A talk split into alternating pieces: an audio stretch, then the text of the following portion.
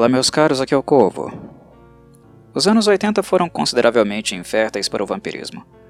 Mencionei este fato quando resenhei outro filme vampiresco daquela geração, chamado Fright Night, de 1985. Avalio que a estética e conceitos oitentistas não foram capazes de enriquecer suficientemente a temática. Ao contrário, a aproximação dos vampiros às trends e ao espírito característico de época fez dos Nosferatu criaturas superficiais, banais e desprovidas de charme. Independente disso, a Columbia Pictures arrecadou com Fright Night muito mais do que o esperado. Embora o filme não encabece nenhuma lista respeitável de clássicos vampirescos, ele inegavelmente foi um hit comercial. E como é comum e previsível na indústria, outros estúdios correram para não perder o bonde neste interesse momentâneo no vampirismo, que foi reativado.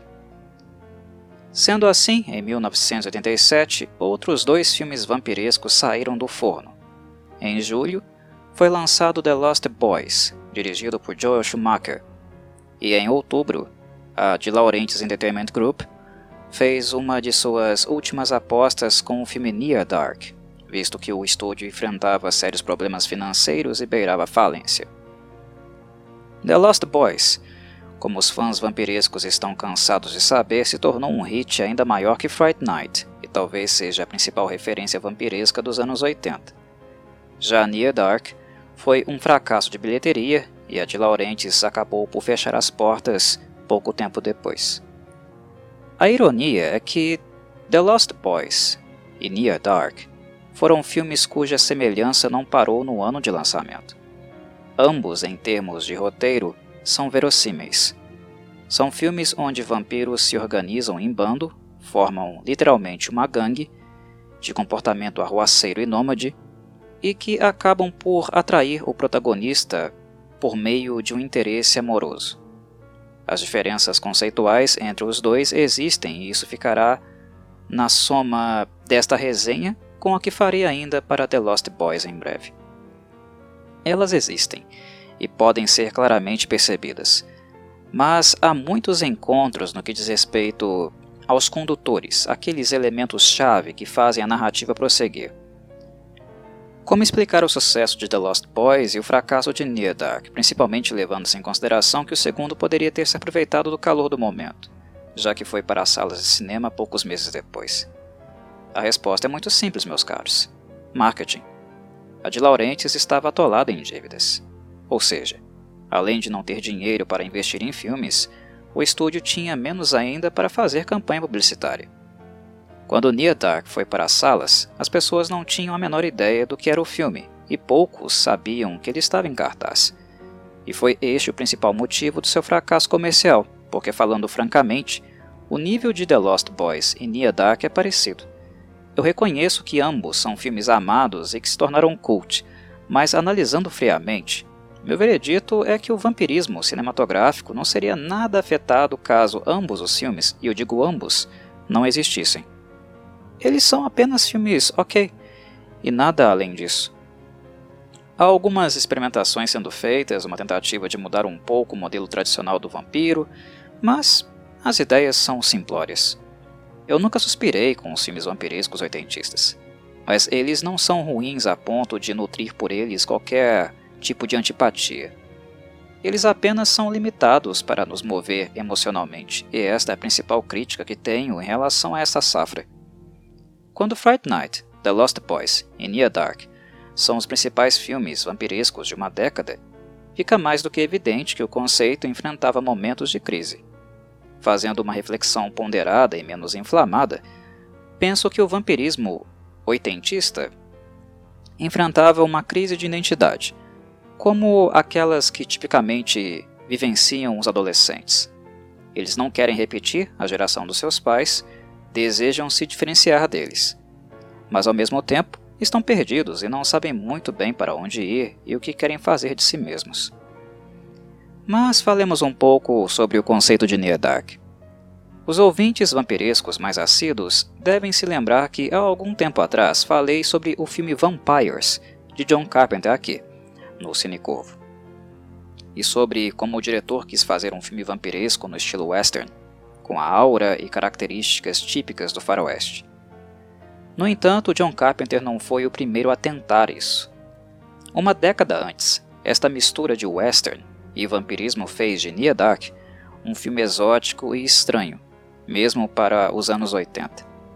A diretora e roteirista do filme, Catherine Bigelow, desejava uma obra inteiramente de western, mas, pelo fato deste ser um gênero morto no cinema, a De Laurentiis não estava disposta a correr riscos. E foi assim que Bigelow, no seu primeiro trabalho solo na direção de um longa, ficou condicionada a inserir o vampirismo na trama para ganhar o sinal verde do estúdio. O resultado é Nia Dark, que podemos classificar como um romance new western vampiresco, ou algo assim. Ele é tudo isso ao mesmo tempo. Bigelow não tinha um nome forte na indústria. Além de ser iniciante no ramo, para uma mulher dirigir filmes naquela época era infinitamente mais difícil do que hoje. O que a ajudou a concretizar a sua visão foi sem dúvida o suporte do renomado diretor James Cameron, que estava em alta na época em virtude do recente sucesso com o filme Aliens, de 1936. James Cameron e Catherine Bigelow tiveram um relacionamento amoroso, que levou ambos ao matrimônio em 89 e ao divórcio em 91. E se considerarem que ambos tiveram um filho, certamente foi Near Dark. Porque sem o envolvimento de James Cameron nos bastidores, este filme teria sido muito diferente. Ele não apenas convenceu Catherine Bigelow a utilizar boa parte do elenco de Aliens, mas também convenceu atores e atrizes a darem uma chance para o projeto. Foi assim que Lance Henriksen, Bill Paxton e Janet Goldstein foram parar neste filme. Considerando a carreira como um todo, Bill Paxton é o ator mais reconhecido. Os demais são rostos identificáveis em papéis menores e em filmes tradicionais, mas de maneira geral são atores de cinema B, filmes do tamanho de Near Dark, por exemplo. Dito isso, é sensato constatar que sem a ajuda de Cameron, Bigelow talvez não conseguisse recrutar um elenco com a experiência dos citados. A De Laurentiis não estava em condições de pagar altos salários. Os protagonistas Caleb e May, o par romântico da vez, foram interpretados por Adrian Pasdar e Jenny Wright. Os fãs da lendária banda de rock progressivo Pink Floyd irão reconhecer Jenny, pois ela fez uma ponta no drama musical The Wall, um clássico absoluto do cinema e que eu também já abordei aqui no Cinecovo. Jenny é aquela grupo loirinha que acompanha o protagonista Pink antes dele surtar e arrebentar todo o apartamento. Já Adrian Pasdar, bem, Pessoalmente, eu considero um erro crasso de seleção, principalmente quando levamos em consideração que Johnny Depp, ele mesmo, chegou a fazer teste para o papel de Caleb. Quem em sã consciência descarta Depp, mesmo iniciante, em favor de Pazda? Apenas alguém que está colocando importância demasiada na aparência e não tanto assim nas qualidades cênicas. E como o tempo é senhor da razão, Vimos muito bem o que Johnny Depp se tornou anos mais tarde. Já Adrian Pasdar, ninguém conhece o cara. Atualmente ele trabalha mais com dublagem, em animações da Marvel. Nia Dark é um filme de andamento lento e moroso. Além da dinâmica inconsequente de Caleb e May, que vivem sem pensar muito no amanhã, o filme não oferece muito foco de atenção. Devido ao comportamento tribalista que Bigelow quer retratar, os antagonistas se resumem a um bando de nômades sem uma filosofia ou paixões profundas. Na realidade, sua existência é bastante miserável e nada charmosa. Nós humanos precisamos de alimento sólido e principalmente água para sobreviver. Os vampiros precisam de sangue.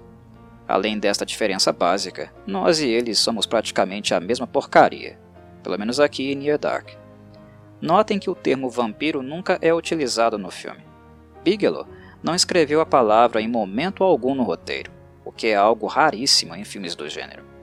Os únicos elementos que realmente aproximam seus antagonistas do conceito vampiresco são o consumo de sangue e a intolerância ao sol. Apenas isso.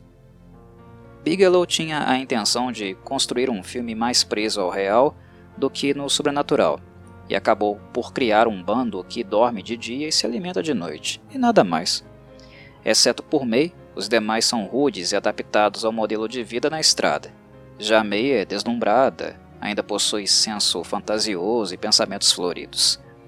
As mudanças comportamentais nela ainda não foram profundas, por ser a mais jovem do bando, e embora já esteja acostumada a matar, a relação dela com Caleb demonstra que a afeição da vida humana faz muita falta a ela. pois sua nova família, entre aspas, tem uma configuração mais instintiva e animalesca. Ela é literalmente carente, e Caleb acabou entrando no olho do furacão simplesmente porque ela buscava por uma companhia melhor e menos tóxica. Não quero entrar em maiores detalhes, pois o filme é curto e demasiadamente simplório. Falar pouco já é falar muito. Mas tenham em mente que ele rompe com qualquer romantização do vampirismo. O grupo liderado por Jesse, interpretado por Lance Henriksen, é violento e chucro. Sobrevivem com o mínimo e sempre estão sujos, até mesmo cobertos de carne chamuscada, nas vezes em que ficam parcialmente expostos ao sol. O cenário, que já é árido e degradado, se torna ainda mais com a presença deles. May é claramente o passarinho fora do ninho, um ponto de incompatibilidade mas é passiva demais para mudar. Ela não sai do lugar. O personagem de Bill Paxton, chamado Severin, é um dos mais irritantes da carreira dele. É o típico vilão que adora ouvir a própria voz, mas não passa de uma metralhadora de inutilidades. Severin é cruel e aprecia o barbarismo da vida que Jesse lhe apresentou, e as cenas mais grotescas do filme acontecem por causa dele. É o tipo de vilão que a plateia torce para morrer logo, apenas para que ele calhe a boca. O elemento mais importante da aventura de Bigelow no vampirismo foi não associá-lo a nenhuma maldição. Em Near Dark não há qualquer explicação sobre a condição porque a diretora, como eu disse previamente, quer se manter o mais longe possível do conceito vampiresco, clássico ou contemporâneo. Diferente de John Carpenter, que queria fazer um filme de western com vampiros, Bigelow utiliza o vampirismo apenas porque não há como fugir dele. Mas, em compensação, ela evita dar enfoque demasiado na condição e enfatiza mais a relação de Caleb e May, onde ambos encontram-se sob custódia do restante do bando, coagidos por suas regras. Dito isso, é perfeitamente possível interpretar o vampirismo de Near Dark como uma espécie de doença, pois aqui a condição é tratável. É como se fosse uma infecção, uma sujeira na corrente sanguínea, que pode ser resolvida simplesmente com uma transfusão de sangue. Houve quem gostasse dessa solução mágica, mas definitivamente não foi meu caso. Para mim, é uma ideia juvenil e conveniente demais para uma condição tão anormal. Mas levando-se em consideração que o vampirismo é uma das coisas menos importantes da trama e apenas um fio condutor para ligar os acontecimentos, os cinéfilos menos exigentes certamente não se incomodarão tanto com isso. Near Dark é interessante pela experimentação, mas para um filme vampiresco ele não é nada convencional. Para assisti-lo é imprescindível ter isso em mente. De maneira geral, é uma película que recomendo apenas para aqueles que gostam do gênero vampiresco, independente da qualidade. Near Dark não é essencial para o público casual, longe disso, mas para os estudiosos do vampirismo. É um exemplar digno de nota porque ele sem dúvida é representativo da estética peculiar, eu diria, da década em que ele está inserido. Um abraço a todos e saudações corvídeas.